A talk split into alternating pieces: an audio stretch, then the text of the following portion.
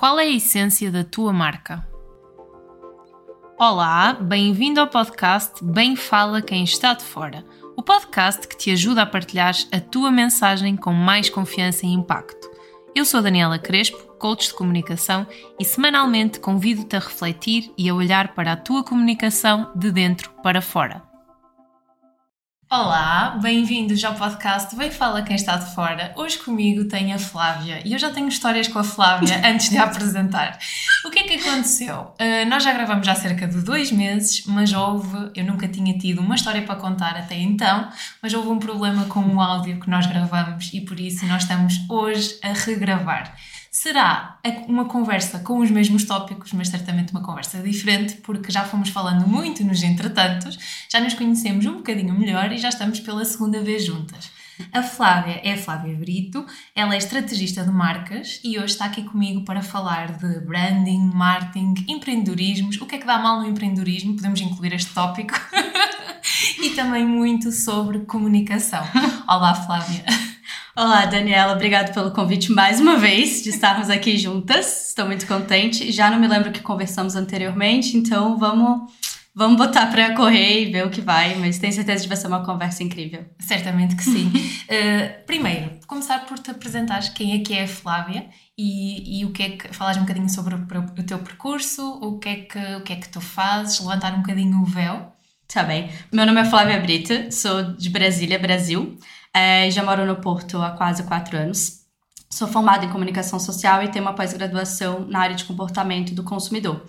Uh, desde então, eu comecei uh, na área do empreendedorismo uh, até a minha primeira empresa, que foi uma empresa de moda praia. Então, eu fazia fato de banho. E desde então foi o momento que o branding entrou na minha vida, porque eu não queria ter uma empresa qualquer. Eu queria ter uma empresa que se destacasse no mercado, até porque eu vivia no Rio de Janeiro na altura e é uma cidade de praia que tem imensas marcas de, de, pronto, de fato de banho.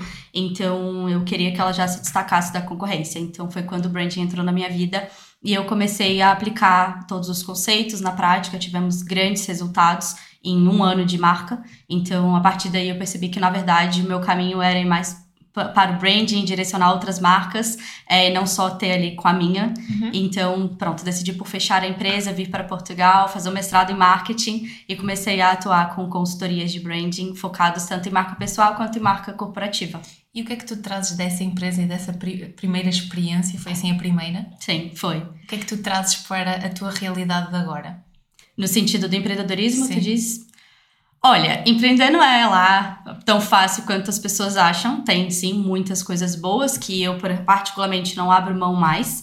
É, mas é um desafio, não é? é principalmente porque a correr riscos, é, temos de estar dispostos a isso, é, temos de ter coragem para correr estes riscos, é, temos de saber que, pronto, as coisas podem não correr como queremos, mas temos de estar sempre a tentar.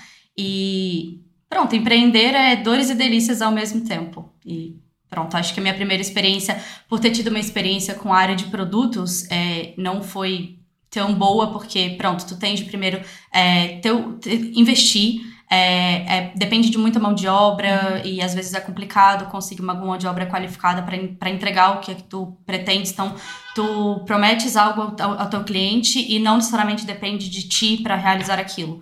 Então, é complexo. É, então, trabalhar com produtos mesmo, para mim, foi um desafio e eu percebi que eu não queria ir por ali. Então, talvez também tenha sido isso que me fez ter essa troca e hoje tá atuar na área de serviços, é, uhum. pronto, faz-me mais sentido.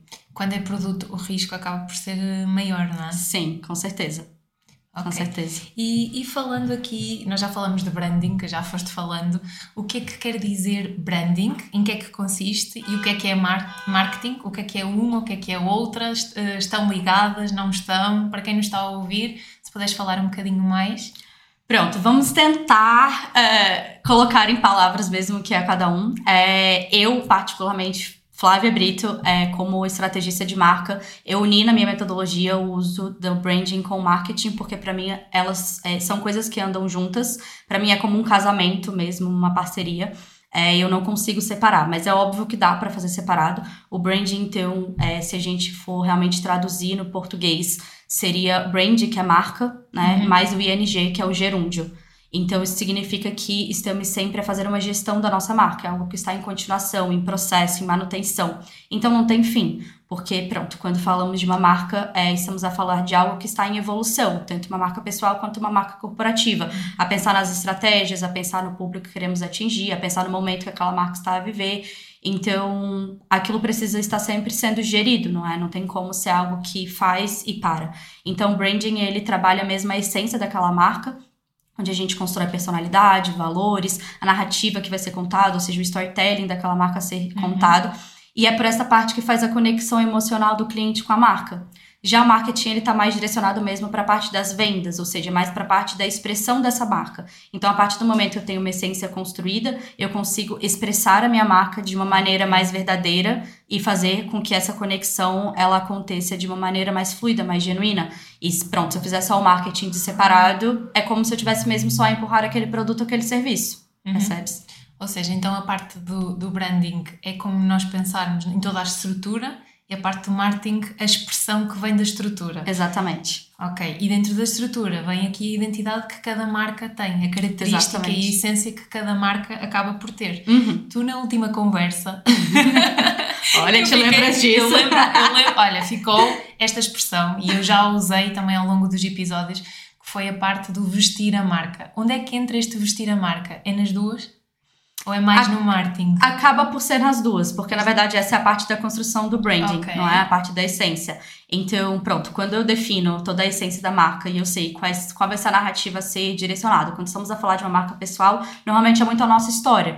Ou seja, quais foram os momentos que aquela situação entrou na minha vida, aquela área que eu atuo hoje entrou na minha vida, o que é que isso me traz para a autoridade daquela área, o que me torna referência naquele certo uhum. segmento é, e escolher os recortes da minha vida que vão fazer sentido de serem partilhados. A partir daí também eu consigo construir meus símbolos, meus ícones, meus rituais de marca, é, minhas palavras sagradas, ou seja, aquelas coisas que eu vou estar sempre a usar para que as pessoas comecem a associar a minha marca e que tem sempre uma relação com a minha essência. Eu não tenho como construir isto sem saber o que eu quero transmitir. Então, primeiro é a mensagem a ser transmitida. Depois, a questão do marketing é mais por escolha de aonde que eu vou aplicar essas coisas. Ou seja, por exemplo, eu uso muito. É, as minhas, a minha logomarca, por exemplo, na minha capa do telemóvel, é, na minha garrafa. Então, são coisas que são, fazem parte de mim, da minha rotina. Então, uso aquilo como ritual da minha marca. E pronto, estou a aplicar algumas coisas visuais, alguns elementos característicos da minha identidade visual em elementos que eu uso no meu dia a dia. Ou seja, eu estou sempre a vestir a minha marca todo segundo. Então, se eu posto um story é, e eu estou ali a partilhar o meu telemóvel, as pessoas vão estar sempre a ver aquela capa e associar aquelas, aquela identidade visual a mim. Sim, vestir-se não só de roupa, também, Exato. mas também com todos os elementos depois, como tudo acaba por ser comunicação, tudo a comunicar, não é? Tu é hoje isso. até falaste no tom de voz nas tuas histórias. Exato. que eu vi a questão do tom de voz, a questão de, da imagem, não é? Das cores, porque tudo acaba por comunicar. Exato. E para uma marca ter sucesso, quais são assim as características que ela, as características que ela precisa de ter? Ela precisa acreditar que ela é única que a identidade dela é única. E pronto, hoje mesmo eu estava a partilhar uns stories, que é o que estás a dizer. É, e teve até uma pessoa perguntar-me: ah, mas é, eu sou, eu faço yoga e talvez será que faz sentido eu estar a usar blazers? É, sim, se fizer sentido para ti, faz sentido. Não é por causa de um nicho, não é por causa de um segmento. Aquilo tem que ser fiel a ti. Aquilo tem que fazer sentido à tua identidade. Então, é a partir daí que vamos criando mesmo, até, por exemplo, se eu parar pra pensar, por que não? Porque tu fazes yoga, por que não em algum momento tu pode se sentir bem em se armares e usares um blazer? Qual que é o problema? Não é? O erro é que as pessoas começam a achar que, ah, porque eu tô num nicho, eu tenho que entrar naquela gaveta, eu tenho que me entrar num certo padrão de comportamento, eu tenho que me vestir de uma certa maneira. Então, as pessoas acabam por se prender para coisas que não fazem sentido para elas, para suas próprias identidades e pronto, começam a ir por um caminho mais por conta da, do que o digital quer, do que, que as pessoas exigem e assim. E aí cria essas tais caixinhas, né? Exato, é isso. E o branding é isso, é se apropriar sobre ti, sobre a tua própria essência, sobre a tua própria identidade. Então, quando a gente constrói uma essência de marca, é só tirar mesmo as características que fazem parte de ti, o que fizer sentido para ti ser partilhado. Uhum. E se a essência não está lá, logo, não é? Compromete todo o processo e toda a evolução daquela marca. Exato, até porque não é sustentável, percebe? Se eu começo a querer entrar numa caixinha onde eu não me encaixo, onde eu não faço parte, por algum certo momento pode até funcionar. Mas vai chegar uma altura que ou eu não consigo mais e aquilo não vai ser mesmo sustentável para manter aquele padrão, aquela uhum. estratégia, entre aspas, ou o meu cliente uma hora também vai começar a perceber, o meu público, a minha audiência vai começar a perceber aquilo e ela desconecta comigo. Porque pronto, aquilo não se torna mais verdade. Eu gosto de dizer que a melhor estratégia de marketing é a verdade. Sim, é verdade e, e lá está, nós acreditarmos naquilo, na nossa marca, porque se nós não acreditarmos, quem é que vai acreditar? É, exato, é sobre isso. Não é? Acho que esse é o primeiro passo, principalmente quando falamos de empreender, não é? E, e, é, e, achas que é fácil, eh, da tua perspectiva, da tua visão, numa primeira instância, acreditar logo na marca? Ou acaba por ser um processo de construção? Olha, depende das pessoas. Eu tenho clientes que chegam a mim mesmo assim. Já tive pessoas de chegarem a pedir, pronto, financiamento no banco, porque querem mesmo, acreditam mesmo naquilo e querem me contratar logo de imediato para começarem as suas marcas certas. Uhum. Então, são aquelas pessoas que de fato acreditam assim imensamente naquele negócio. E funciona, claro. Tem muitas também que não, óbvio, porque também não depende só de uma coisa, depende de muitas outras, até por questões financeiras. É, mas acontece muitas essas pessoas que acreditam muito naquele negócio, querem fazer dar certo, então querem começar de todas as formas corretas. É, mas pronto, também tem gente que vai no, no processo, não é? Então acho que isso é muito relativo, depende do negócio, depende da experiência da pessoa. Pois, eu fiz esta, esta questão porque uh, eu, a minha marca pessoal está diretamente ligada com uma área que não era a área mais confortável para mim há uns tempos atrás. Uhum. E por isso é que eu fui construindo a minha comunicação para que depois eu tivesse mais confiança também na minha marca. Uhum. Por isso não foi logo acreditar, foi assimilar. E eu acho que também isto do, dos tempos também pode ter a ver com, a, com as pessoas e com a uhum. Das ideias para depois conseguir perceber uh, e acreditar mais. E, e, acredito que hoje acredito bem mais na minha marca do que há uns tempos atrás. Sim. Por isso é que eu acho que também acaba por ser um processo de construção e por isso é que eu trouxe isto para falar Sim. em mesa. É, eu concordo. Eu também passei por estas, por essas questões. Assim, a minha primeira empresa, quando eu abri, foi uma questão de necessidades eu não estava conseguindo empregos na altura, que eu estava pronta a procurar emprego, não conseguia, já estava para ir mais de um ano à, à procura. Era uma pessoa qualificada, mas não conseguia, situações que estávamos a passar mesmo no Brasil. É, então foi naquele momento que eu tive a oportunidade e acabei por abrir a empresa. Claro, fizemos um plano de negócio, não foi uma coisa assim, nem um pouco estruturada, foi uma coisa um bocadinho planeada, não é? Mas é isso, empreender é risco. Sim. Então, pronto, tentamos, fizemos tudo o que pudemos, mas não foi aquela coisa que era um sonho, pelo contrário. A minha família, é, eu tenho. Meu pai teve negócio, meu pai teve restaurante. Minha família veio de uma família de empreendedorismo, não toda. A minha mãe é mais da área de concurso público, então ela nunca foi para esse caminho. Então, eu também cresci com os dois lados da moeda, sabe assim? Exato. E por mais que eu quisesse a segurança que um concurso público te dá, mas também não era para aquele caminho que eu queria, porque aquilo não fazia sentido para o que eu gosto. Mas eu também via o meu pai que teve, que teve negócio, que também teve muitos prejuízos, eu via que também não era tão simples. Então, empreender nunca fez parte dos meus sonhos de vida, de carreira. Mas pronto, caiu no meu colo, eu aproveitei essa oportunidade, porque eu também sou essa pessoa de abraçar o que acontece, o que aparece. É, e pronto, acabou que por ser um desafio, é, assim, enorme. É, depois eu comecei a ter alguns problemas de saúde, eu era muito nova para aquilo, então eu falei, olha, isso talvez, se calhar, não faz muita parte de mim mesmo, acho que eu estava certa. É, mas pronto, foi uma experiência incrível, porque se tornou mesmo uma escola para mim, e acabou por também me mostrar o caminho, me mostrar o que eu gostava de fazer, na verdade, o que de facto eu era boa. Não é? Acabou por eu entrar numa área que eu nem sabia que existia, porque até então eu não conhecia sobre o branding. É, mas depois, também, quando eu comecei a trabalhar com branding, dando consultorias e assim, eu também estava à procura de emprego. Eu tinha mudado, mudado para Portugal, recém-mudado, e o meu sonho era trabalhar numa multinacional. Meu sonho nunca foi empreender, ainda mais depois da primeira experiência. Então, pronto, só que logo em seguida eu cheguei a passar no estágio que seria na minha área, seria exatamente trabalhando com a área de branding, é, numa empresa que era da Itália. Então, assim, eu estava muito empolgada. E daí veio a pandemia, o lockdown e o estágio morreu. Então, pronto, a partir daí eu falei, agora, o que eu faço? E foi quando o meu namorado, ele me incentivou muito a começar a dar consultorias, e assim, eu falei, eu não sou boa, não sei fazer isso, nunca fiz isso. Pronto, a gente, é isso, nem sempre acreditamos em nós, Sim. não é? E talvez as pessoas de fora venham mais potenciais e começam a acreditar mais, mas depende também da gente, é o que eu acho. Acho que não depende só do outro perceber a tua potência. Depende de ti próprio olhar para ti e acreditar, porque senão somos nós que estamos a fazer, não é? Somos nós que estamos a trabalhar, então precisamos de acreditar em nós primeiro. É, mas pronto, foi mesmo a, a, abraçar a oportunidade ou a falta da oportunidade e as coisas começaram a acontecer e, e foi como tu, no começo, no processo eu fui começando a perceber Sim. o quanto que eu de facto era boa, o quanto eu impactava as marcas, o quanto que as minhas clientes começavam a ter resultados e eu comecei a ir gostando do processo. e vendo que talvez se calhar meu caminho era mais mesmo para o empreendedorismo do que para o CLT. E apaixonaste pelo processo. Sim, é isso. E hoje não me vejo ao contrário, Deus me livre. e como é que se encontra aquilo que nos faz feliz? Olha, aí é uma excelente questão. Talvez a terapia possa ajudar melhor. Olha, é, eu não sei. O meu, o meu foi muito uma questão de me encontrar mesmo no processo. Foi. Eu comecei a ver vídeos no YouTube é, na área de marketing. Eu, na, hora que, na época que eu estava a buscar pela pós-graduação, é, então eu pensava, ok, o que, que eu vou fazer de, de pós-graduação? Porque no Brasil temos mais costume de ir para um MBA do que para um mestrado, como cá em Portugal. Uhum. Não saímos da faculdade e vamos para um mestrado. Então comecei a pensar, o que, que eu vou fazer e de repente qual curso que me interessa mais. E pronto, foi a partir daí vendo vídeos no YouTube de palestras.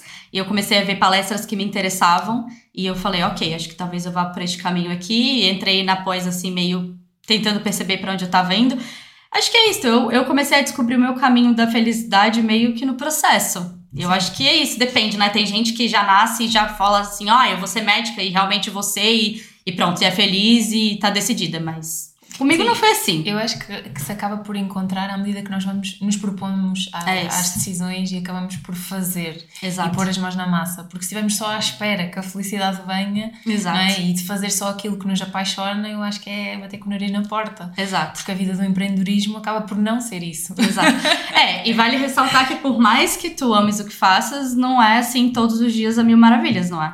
E eu acho que também exige uma grande disciplina ser empreendedor, porque, pronto, é aquilo, eu preciso fazer, porque se eu não fizer, ninguém vai fazer por mim.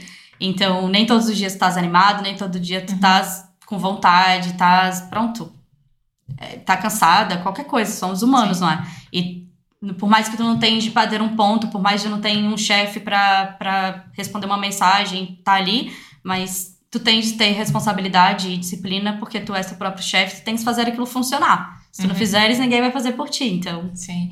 Quais é que são as características que tu sentes que o empreendedor deve ter? Ou que precisa de ter para levar aqui a marca e o negócio a bom porto? Eu acho que tem que querer muito. Eu acho que o querer é o primeiro ponto, porque eu acho que o querer ele dá muita força pra gente, ele dá fôlego, ele dá mesmo é uma vitalidade, não é? Acho que acreditar muito naquilo é importante. E quando não acreditamos, quando não queremos de fato, é, não estamos dispostos a fazer o que é preciso. Teve uma vez, há muito tempo, que eu li um livro, é, A Sutil Arte de Ligar o Foda-se. É, ah, sim. Aqui é um pouquinho diferente o nome. É, mas acho que é igual. É igual? Eu acho que é igual. É, então pronto. E eu lembro que ele mexeu muito comigo, porque foi na altura que eu tava desempregada e não sabia mesmo para onde ir. E eu lembro que no livro ele fala alguma coisa do gênero, olha, é, um cantor, ele tem a vontade, qualquer cantor, ele tem a vontade de estar num palco e subir num palco mundial e ser reconhecido internacionalmente, né, no mundo inteiro. Mas para ele chegar lá na, naquele momento, ele talvez tenha de tocar num bar na esquina dele, trabalhar de graça, ou ele vai ter que trabalhar na garagem dele, ele vai ter que tocar com a banda dele né, dentro de casa, e assim, então tem todo um percurso para chegar lá. Então, querer chegar no topo todo mundo quer, mas e o caminho para chegar lá? Então, é, o que ele falava era assim: não necessariamente você precisa realmente querer chegar naquele momento. Às vezes, tocar no, no bar da esquina seja sucesso para ti, tá tudo certo. Então, o que importa no final é o que para você vai fazer sentido, não pro que o outro acha que é melhor para ti. Né? Então, acho que é por aí. É, foi o que ele falava assim: quando, quando tu queres mesmo, ou seja, se realmente tu quiseres chegar no alto e chegar, ser o, o a banda que vai tocar no, no palco mundial. Uhum é, tu tens de estar disposto para aquilo, tu só vais fazer isso se tu quiseres de verdade. Sim, é, é, no fundo estar disposto, mas depois compreender que também há um processo por detrás Exato. e é, é acabar por respeitar as fases de cada um, não é? Exato. É a tal da resiliência, não é? Sim. Acho que a palavra do empreendedorismo é isto. Então, querer muito, resiliência, a disciplina, que tu falaste também. Não yeah. sei se há aqui mais algum ponto que tu gostavas de acrescentar. Não, e aí se eu for pro meu lado do branding, eu iria muito pela, pela parte muito da essência mesmo, de pronto, abraçares quem tu és e, e seguir por aí. Sim. E o empreendedor, achas que ajuda a ter um mantra? Olha, talvez sim, não necessariamente um mantra. É, eu, eu faço. O mantra é um, algo que eu criei na minha metodologia de branding. É, e pronto, eu entrego como se fosse um resumo daquela essência. Uhum. Quanto mais tu usas, melhor, mais as pessoas vão associar. Então, mais vai mesmo criando aquela percepção e as pessoas começam é, a de fato associar aquela imagem, aquela mensagem com a tua marca. Mas o mantra ele não deixa de ir muito pelo propósito. não é? De uma marca. Então, quando eu crio um brand mantra, é pensando naquela essência, mas eu acho que para o empreendedor que não faz um trabalho de branding, é mais por uma questão mesmo de propósito para ele. Uhum. Qual é o propósito que ele tem por trilhar aquele caminho? É isso. Ok. Tu falas muito da questão dos mantras e também uhum. dos rituais da marca. O que é que é uhum. a marca ter um ritual?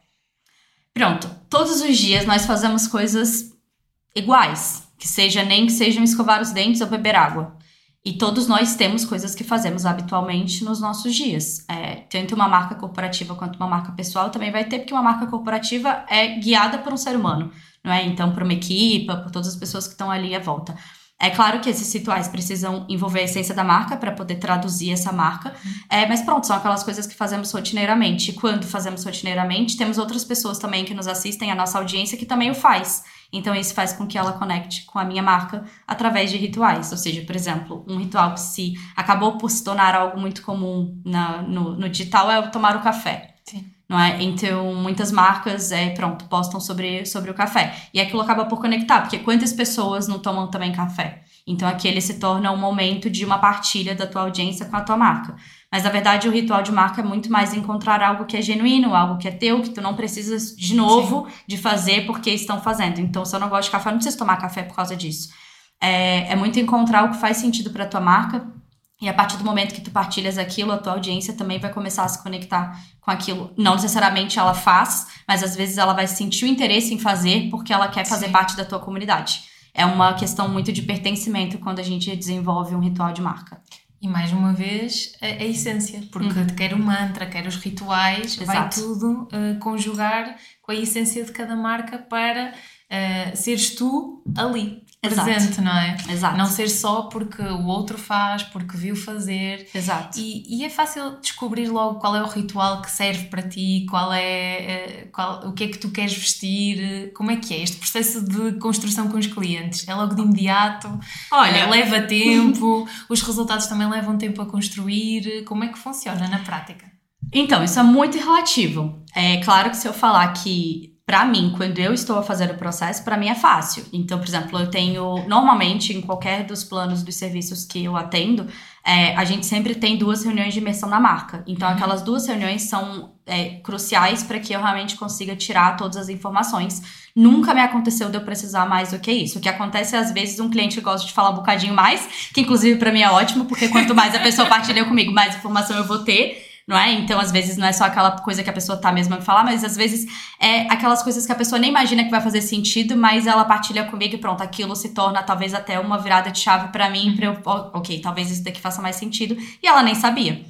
Então, às vezes, acaba por ser reuniões que se tornam um bocadinho mais longas, que eu acho ótimo, mas nunca calhou de precisar de ser mais. É, então, fazemos essas duas reuniões de imersão e depois, pronto, eu desenvolvo a essência. Normalmente, é, eu vou, vou falar mesmo que, tipo, 100% é, sempre tá alinhado. Uma coisa que pode acontecer mais assim, a pessoa fala, ai, vamos... É, adicionar X palavra nas palavras sagradas. Ou talvez okay. o que, que tu acha de de repente adicionar tal coisa nos ícones da minha marca. Mas na verdade é assim, é uma coisa muito pontual de, de um elemento que a pessoa às vezes acha que ela nem tinha partilhado comigo e que naquele momento que ela tá a ver tudo, ela fala: olha, talvez tal coisa faça sentido, eu não tinha pensado. Uhum. Então é mais por aí. Mas para mim, claro, é fácil. É, já, pronto, já.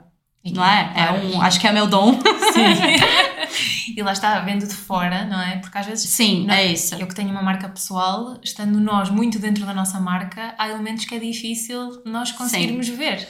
E às vezes também queremos encontrar. Sabe qual que é o grande problema? É isso. As pessoas começam a querer buscar coisas assim grandes, coisas que não são tão óbvias, e às vezes é o que está mais na tua essência é o mais óbvio que está ali. E aí é justamente por isso que não enxergamos, porque aquilo é tão óbvio para nós que a gente pensa, ah, mas como que isso vai ser um elemento da minha marca, ou por que que isso vai ser minha comunicação, ou por que que isso faz sentido de eu partilhar. Normalmente é a coisa mais óbvia. Sim. Isso dá-me dá que pensar porque uh, houve uma parte da minha vida em que eu pensava muito sobre talentos. Qual é que é o meu talento? Eu achava que não tinha talento nenhum. Ah, eu também já passei por isso. E andei muito eu para eu, mas qual é que é o meu talento? Mas será que eu tenho um talento? Porque também, lá está, a minha, o meu seio familiar uh, é voltado para artes e para coisas muito práticas. O meu pai é carpinteiro, a minha mãe é professora e trabalha com crianças e construía materiais a minha irmã também design de comunicação e fazia pinturas, fazia. Havia a materialização. Uhum. E eu, como não tinha diretamente associado à parte da materialização, eu achava que não tinha talento nenhum. Uh, e eu acho que também, e não sei aqui a tua opinião e a tua perspectiva, mas acho que a nossa marca, quando se trata de uma marca pessoal, também pode estar aqui intimamente ligada com o talento e pode haver fases da nossa vida em que é difícil nós conseguirmos perceber quais, qual é que é o nosso talento, quais são os nossos talentos. Uhum. Não sei se concordas comigo. Se... Sim, com certeza. Assim, normalmente quando as pessoas chegam para mim para fazer um trabalho de branding, elas já sabem o caminho que elas querem seguir. Então elas chegam já para direcionar dentro daquela, daquela profissão. Mas eu já tive um caso, por exemplo, de uma cliente que chegou e ela estava à procura de fazer marca pessoal para ela era corretora de imóveis, uhum. de imobiliária. E pronto, ela chegou para isso. E quando ela começou a contar-me toda a história dela, e assim, a gente foi desenvolvendo. Essa foi uma das, das, das reuniões que foram bem longas. É, ficamos pá, prática quatro horas na primeira reunião, foi mesmo muito longa. e isso só ela contar sobre a história da vida dela. E pronto, ela foi partilhando, partilhando, partilhando, e eu falava, aonde que entra a tal da história da corretora de imóveis que eu não tô conseguindo perceber? E quando chegou no final, eu percebi que ela tinha muito mais o talento para a área de balé, para a área da dança. Ela é, sempre fez balé a vida inteira, ela era apaixonada por isso, mas o que faltou era a coragem. A coragem de assumir aquilo e a coragem de, de fato, agarrar-se sobre aquilo, percebes? E do gênero, ai, mas será que isso vai me dar estabilidade financeira? Será que é um bom caminho a ir? E etc. Então, ela não tinha essa coragem de, pronto, se agarrar naquilo e de acreditar que aquele talento era realmente, poderia se tornar, de fato, uma profissão e assim. Então, ela, tipo, começou a ir para um outro caminho só por uma questão mais financeira mesmo. E eu falei para ela, eu falei, olha, é, eu vou construir dentro da corretora de, de imobiliária que foi que tu me contrataste, então claro que eu vou ter que te dar direções para isso, mas eu não consigo é, fazer algo de uma maneira que eu sei que não faz sentido para ti porque eu já percebi. Então, eu fiz, uma, eu fiz duas construções para ela. Eu fiz estratégias direcionadas para a corretora de imóveis, mas eu falei: olha, se tu tiveres coragem um dia, eu te dou esse caminho também. E daí eu dei toda a direção para ela, para a área da, da dança, e pronto, ela seguiu. Hoje ela realmente se apostou do caminho da dança. Uhum. Então, eu fiquei muito feliz, porque para mim é muito bom. Acho que foi aí que eu comecei a perceber que, pronto, a minha, o meu propósito, né, a minha promessa de marca mesmo, transformações das pessoas. Sim e transformar aquele sonho em realidade. Então, pronto, quando eu vi que aquela pessoa ela conseguiu realmente ser transformada e se abraçar sobre aquilo que fazia sentido para ela, fez muito mais sentido para mim, porque o meu trabalho também só faz sentido se fizer sentido para ti, não é? Claro. E esta parte de... é interessante, eu estava a pensar Uh, esta parte dos medos, das crenças, dos receios podem camuflar os talentos, não é? Com certeza. E isso é um claro exemplo de que muitas das vezes nós achamos que o caminho não é por ali porque o nosso medo está a falar mais alto, os nossos receios, e aí é que é preciso ativarmos a, a tal coragem uh, que tu ajudas a ver, a quem está do outro lado, uhum. não é? Uh, a ver o que não é visto à primeira instância, mas que está ali na essência da pessoa para depois conseguir com que, com que ela brilhe na sua marca. Não é? Exatamente, é? é isso. E às vezes é também aprender a silenciar a nós, a nós próprios, aqueles pensamentos que tentam atrapalhar-nos, porque isso acontece mas também aprender a silenciar o externo. Porque nem sempre as pessoas estarão a apoiar-nos, ou achar que aquilo é loucura, ou achar que talvez aquele investimento não vale a pena. Mas pronto, precisamos também acreditar o que, que é preciso, né? Só às vezes só nós sabemos daquilo, precisamos acreditar. E vamos de novo ao facto de, pronto, querer muito e acreditar naquilo, para, pronto, ir para o caminho que é preciso. Porque muitas das vezes também quem está à nossa volta também pode não compreender este caminho que a marca tem que tomar, este, este âmbito do empreendedorismo, não é? Exato. E, e há também uma questão que eu penso que nós falamos de outra conversa. Que eu já me lembro, já não sei nada que falamos de outra conversa. que foi o facto de. E tu falaste no início, falaste de nicho e de segmento. Uhum. São a mesma coisa, não são. Olha, segmento é quando a gente fala sobre um segmento de mercado, por exemplo, um segmento da beleza, é, um segmento da área de medicina, da estética segmento de construção civil, pronto, são segmentos de mercado. Uhum. E quando a gente fala de nicho, é uma coisa ainda mais específica. Ou seja, eu okay. posso ainda estar tá dentro da, da beleza, mas ser uma beleza mais voltada para sustentabilidade, por exemplo, ou voltada para um público, sei lá, uma mulher que está na menopausa. Pronto, são quando a gente fala de nicho é mesmo especificar para coisas ainda mais específicas. Uhum. Então, okay. por exemplo, eu atuo dentro da área de marketing, que eu atuo dentro da área de branding, que eu atuo dentro da área de reposicionamento de marcas. Ok. Ok? Então, quando eu, quando eu coloco que eu atuo dentro de reposicionamento, é um nicho. Não significa que eu não posso fazer outras coisas, mas quanto mais eu começo a me nichar, mais as pessoas começam a associar aquele termo a mim. Uhum. Então, na hora que eu começo a virar especialista naquilo do gênero, ah, ela é muito boa em reposicionamento de marcas. Ok. Isto porquê? Porque nós, da última vez, eu acho que nós falamos da questão de que muitas das vezes pode vir ao de cima uh, haver muitas pessoas a fazer aquilo que eu faço uhum. e, e, por isso pode ser um, uma, das, uma das expressões de ah, mas eu vou fazer isto, porque é, que, porque é que eu vou fazer isto se há tanta gente a fazer, certo? Sim. Uh, como é que é vista esta questão da concorrência? Há concorrência, nós falamos sobre isto. Ah, Olha, eu acredito que sim, pode ter várias pessoas que fazem ou que fazes no sentido de um produto ou um serviço específico, mas ninguém faz isso como tu. Pronto, para mim essa já é, já é o principal diferencial. Então, quando a gente constrói uma marca forte, eu não acho que tem concorrência, eu acho que tem mercado. Mercado sempre vai ter. Sempre vão ter outras empresas que vão fazer aquele tipo de produto ou aquele tipo de serviço que eu entrego. Então, por exemplo, tem várias pessoas que trabalham com branding no mundo, não é? Em Portugal, no Brasil, uhum. existem, óbvio. Mas eu sei que nenhuma delas sou eu. Nenhuma delas é a Flávia Brito e ninguém vai fazer da maneira como eu faço. É tua forma de ver o mundo. Exato. Então, eu sei que a partir do momento que eu partilho a minha essência, é, a partir do momento que eu sou quem eu sou e eu expresso a minha metodologia e eu faço da maneira como eu faço, os meus clientes, que são meus clientes, eles vão se conectar a mim.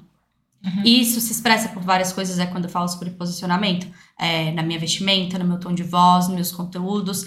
Tudo isso vai conectar o meu cliente a mim. Então, se, por exemplo, eu sou uma pessoa que eu falo de uma maneira mais meiga, digamos, de uma maneira mais leve, porque eu sou assim e eu não consigo ser diferente e nem serei, não é? Então, claro, é, por mais que a gente às vezes precise alterar um tom de voz para alguma comunicação, para algum conteúdo específico que eu preciso trazer, então trazer uma coisa mais firme, talvez sim mas eu continuo a trazer uma leveza na minha fala da mesma forma. Então, quem tem essa leveza vai se conectar a mim. E uma outra pessoa, talvez, que fale de uma maneira ainda mais incisiva, talvez, ou de uma maneira mais bruta, digamos assim, já não vai. A, aquele público daquela pessoa nunca vai se conectar a mim, percebes? Então, uhum. é sobre ser a tua essência, transmitir estratégias que vão estar alinhadas contigo, não é? Com quem tu és. E isso automaticamente vai fazer com que aquele cliente ele se torne teu cliente.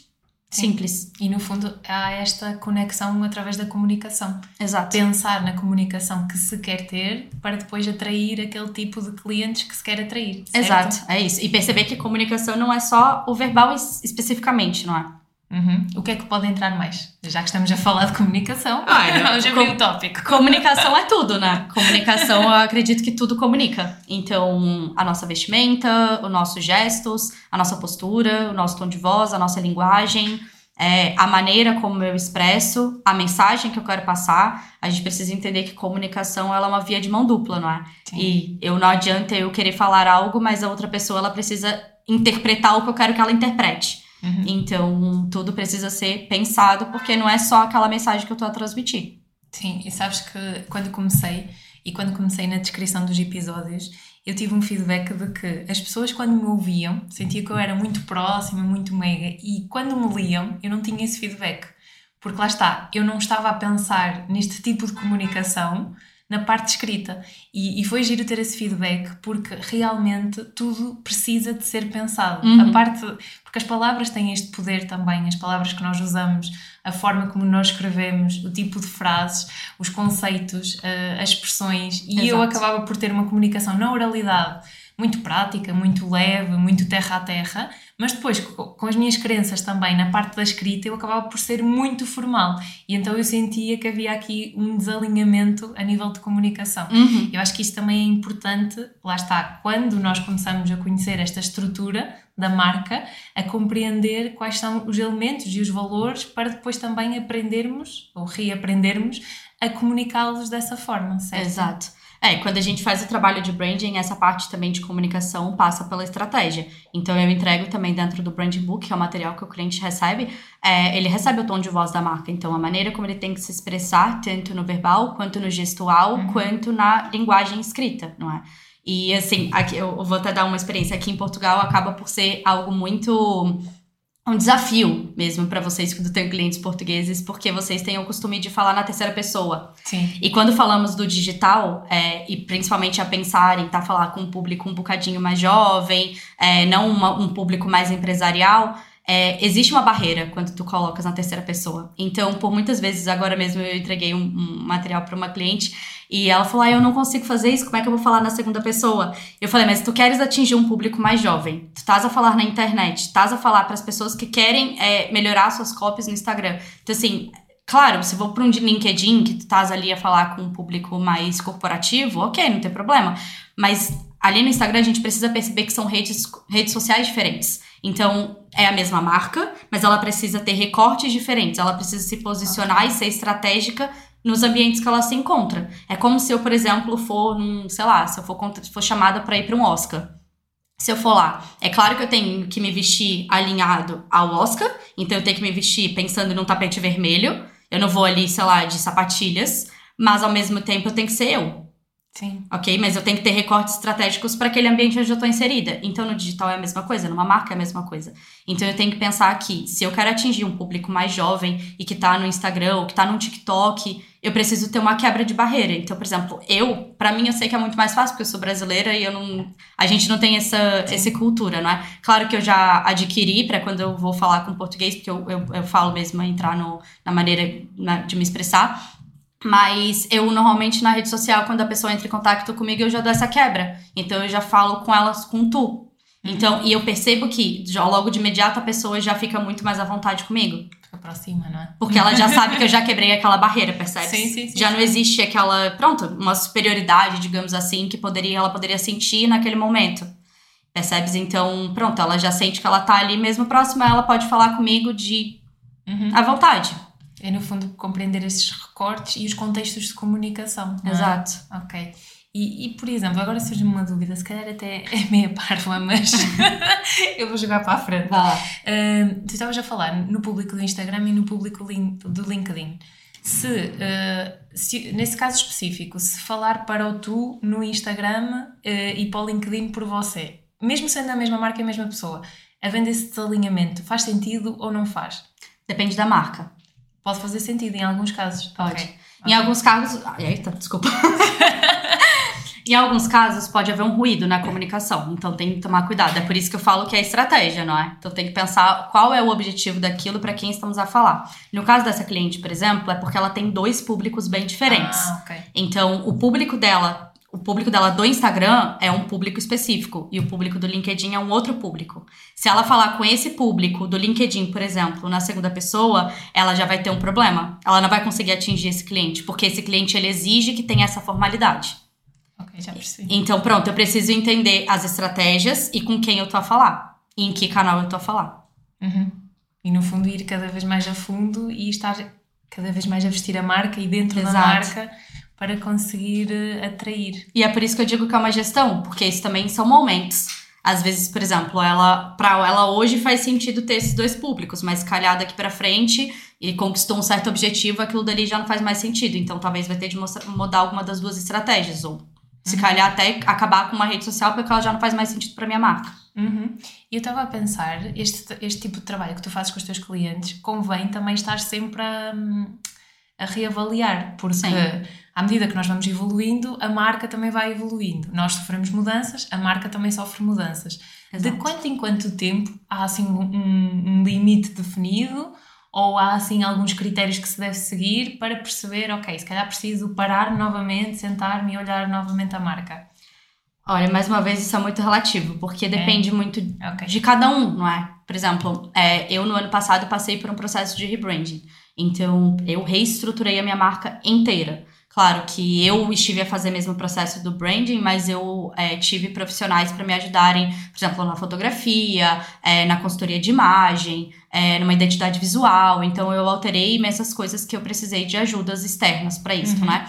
É, mas durante esse processo, a cada assim, um mês, dois meses, três meses, foram mudanças muito grandes para mim. Então, por exemplo, quando eu passei, é, quando eu passei pela consultoria de imagem, sei lá, dois, três meses depois eu já me sentia outra pessoa. Então, várias estratégias que eu tinha acabado de definir para mim no meu branding book, eu precisei já alterar, porque já não faziam mais sentido para mim. É, talvez desse ano para cá já tô mais adaptada, porque pronto, o processo denso mesmo de muita transformação já foi. Agora estou mais em outras fases da minha marca. Então também tá vendo alterações, por quê? Porque eu estou em outras fases de marca.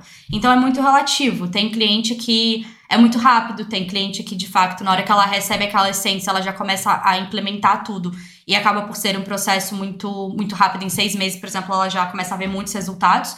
Como tem clientes também que às vezes não, é, não tem um acompanhamento, então ela não consegue implementar sozinha, porque isso depende muito de cada um. Isso é muito individual, cada um de fato conseguir é, implementar as coisas. E tem cliente que já vai demorar muito, então aquele processo já vai ser um bocadinho mais lento. Uhum. Agora, por exemplo, eu faço trabalhos de acompanhamento. Então, no nosso trabalho de acompanhamento, a gente está mensalmente analisando todas as okay. estratégias. De acompanhamento mensal? Sim. Aí sim, normalmente o acompanhamento mensal, as clientes já têm evoluções muito mais rápidas. Uhum. Que é uma cliente, por exemplo, de um mês e meio, ela já começou a colher tudo que foi frutos. Porque, pronto, é uma coisa muito intensa. Eu tô semanalmente com a cliente, olhando todas as estratégias, entendendo o que, que tá certo, o que, que não tá errado, vamos mudar de caminho, vamos para outro caminho.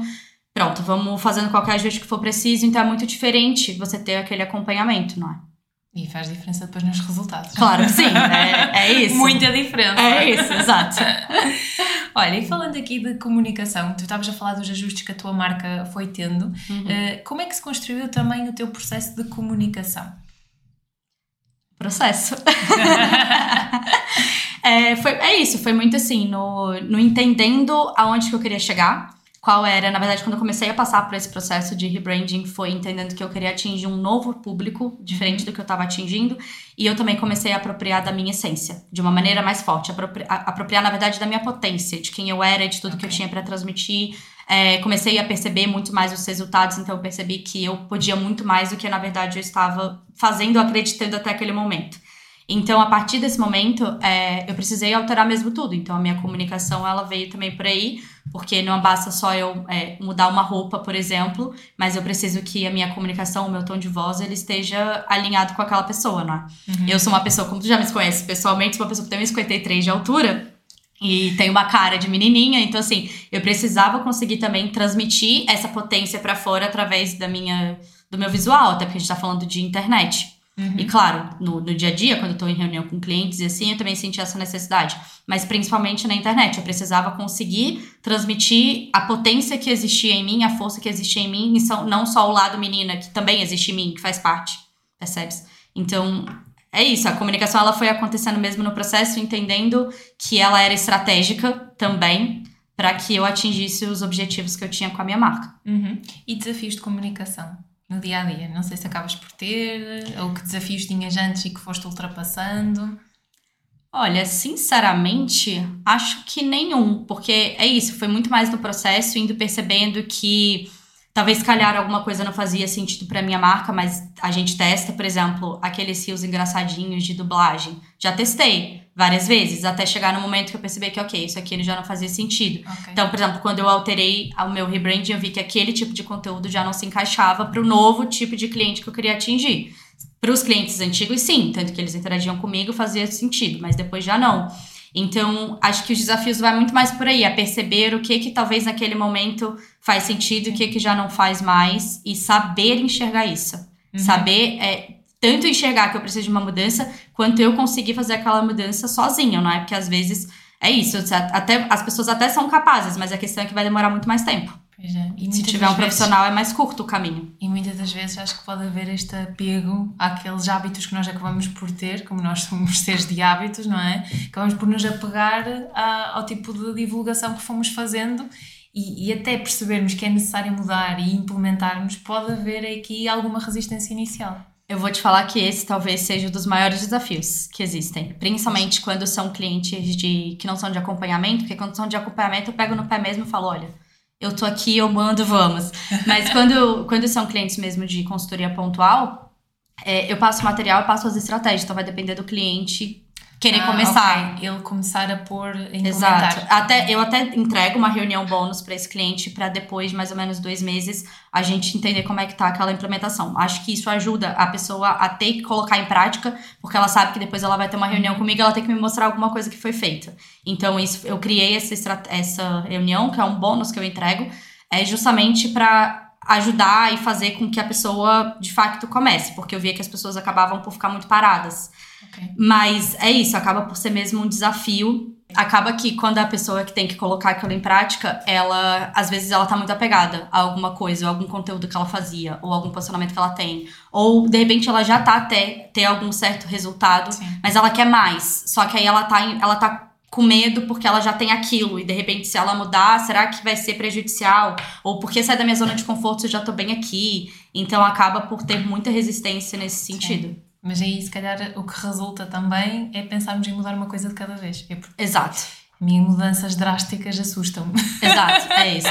e acho é. que na generalidade, não é?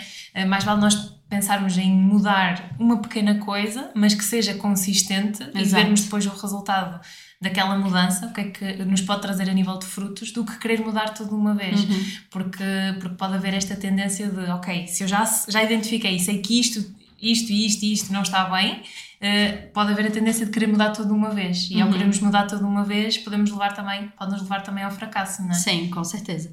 É, Assim, quando eu faço esse trabalho de consultoria pontual, acaba por ser algo, querendo ou não, eu tenho que entregar o um material completo para o cliente, porque não faz sentido ser só para aquele momento, não é? E a pessoa precisa ter é, todas as estratégias ali alinhadas para que ela consiga ir implementando com calma, porque depois ela não vai ter mais acesso a mim. Um cliente de acompanhamento, não. Eu não passo para ele o que, que a gente vai fazer daqui a três meses. Eu passo se fizer sentido. Mas normalmente a gente vai caminhando de um mês a cada dois meses no máximo, que a gente vai falando, olha, tal mês a gente vai fazer tal coisa. Mas pronto, ele vai sabendo aquelas prioridades. É um ano, é meio ano, é... Depende. Depende de quem. Eu normalmente todo trabalho eu começo com pelo menos cinco meses iniciais, porque a gente tem que ter o tempo de construção de marca e depois o tempo de começar a implementar. E você não vai receber resultados em um mês, em dois meses. Então, é, acontece, mas normalmente não é porque é isso, é uma mudança, não é?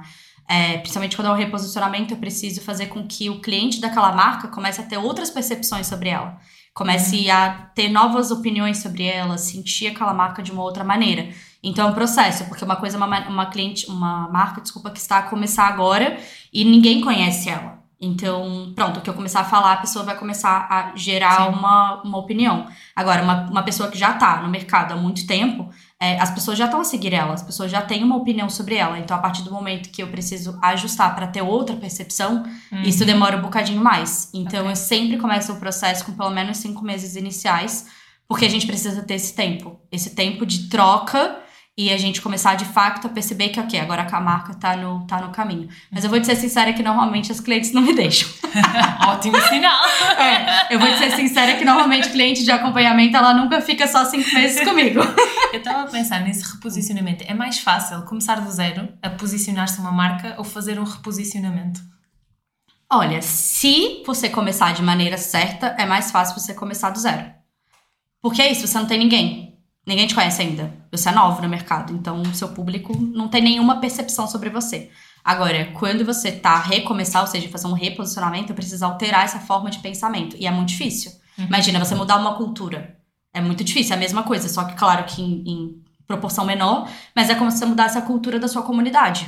Uhum. Então eu preciso fazer com que novas, que aquelas pessoas tenham novas percepções sobre mim, e muitas vezes, nesse caso, eu preciso atingir outras pessoas. Então eu preciso sair daqui, criar uma nova, uma nova percepção e Sim. mudar para outro lado. Então é um processo mais demorado. Uhum. E tu estavas a falar há bocado do tipo de linguagem que se usava entre público português e público brasileiro. Uhum. Que diferenças é que tu notas mais? Tu trabalhas com os dois públicos, certo? Sim, sim. Olha, eu noto mais essa questão mesmo da, da terceira pessoa, da segunda pessoa, acho que é o mais brutal, que faz muita diferença. É, mas de resto, acho que não tem, não tem grande diferença, principalmente para um público mais jovem. Talvez uhum. para um público mais velho, no, Facebook, no LinkedIn, pode talvez fazer mais diferença. Mas, no geral, assim, de comunicação é, presencial ou no, no, Instagram, coisas que são mais usuais pra gente, é, acaba por não fazer tanta diferença. Ok, ok. Acho que já te perguntei tudo. não sei. Boa. Não sei se queres acrescentar alguma coisa do teu trabalho, algum tópico. Olha. Mas também já fomos falando. É, acho que eu já falei muito, já, acho que eu já falei bastante do meu trabalho, da maneira como funciona e assim, mas. Se as pessoas quiserem saber mais sobre ti e aprender contigo, onde é que elas te podem encontrar? Olha, eu tô sempre no Instagram, meu principal canal de comunicação, então todos os dias estou lá. De vez em quando eu dou uma fugidinha, mas estou sempre lá constantemente. Tem o meu Instagram, que é flaviabrito.branding. Uhum. Tem também o meu site, que é igual. É, e-mail, tudo, tudo igual. E também tem o LinkedIn, mas um bocadinho menos. Tem o blog e tem uma newsletter também, que vocês também podem encontrar pelo, pelo, pelo Instagram. Eu li a tua newsletter no outro dia. Ah, foi? E gostaste? Sim. Boa. Uh, estamos a terminar, ainda temos uma pergunta final, que é, imagina que estás de fora a ver a tua comunicação, o que é que tu tens a dizer sobre ti? Uau! Essa é, essa é impactante. Olha, eu vou ser muito ousada se eu disser que eu tenho orgulho. Mas é, eu, eu é isso, acho que durante todo o processo, claro, eu já passei por fases que eu hoje eu olho para trás e falo, Flávia, como é que tiveste coragem de falar assim, ou de comunicar assim, ou algo do gênero. Mas é um processo, acho que faz parte também dos erros e acertos, não é? Do processo. É, mas hoje eu tenho orgulho da minha comunicação porque eu vejo os resultados que eu ter é, em, pronto, não só em, em clientes que eu tenho, é, e de hoje conseguir de fato atender as clientes que eu almejei e hoje tá a direcionar minha marca para atingir novos rumos maiores ainda, é, coisas que eu não esperava que fosse acontecer tão rápido, porque pronto, tem três anos mais ou menos que eu comecei, que estou cá tendo passos agora muito maiores de expansão de marca. É, então eu olho para trás e eu fico muito orgulhosa. Eu sei que a minha comunicação, obviamente, faz muita diferença e foi primordial para que isso acontecesse. Sim, e uma comunicação forte constrói-se, não é? Exato. É isso. Obrigada por mais uma vez gravares comigo. Ainda vamos à terceira, mas vamos. mais para a frente. É, e um conteúdo um bocadinho diferente, por favor. Apesar de que hoje já foi diferente da última. Eu a gente foi por um sim. caminho. aqui uns tópicos, é... mas já foi diferente. Foi, já. foi sim. Obrigada e Obrigada até à próxima. Eu. Obrigada, um beijinho. Chegamos ao fim de mais um episódio do podcast Bem Fala Quem Está de Fora. Convido-te a conversar comigo através do Instagram danielacrespo.pt. Lembra-te que a comunicação é treino e parte sempre de ti. Eu estou aqui para te guiar nesta jornada. Obrigada por me ouvires. Até à próxima semana.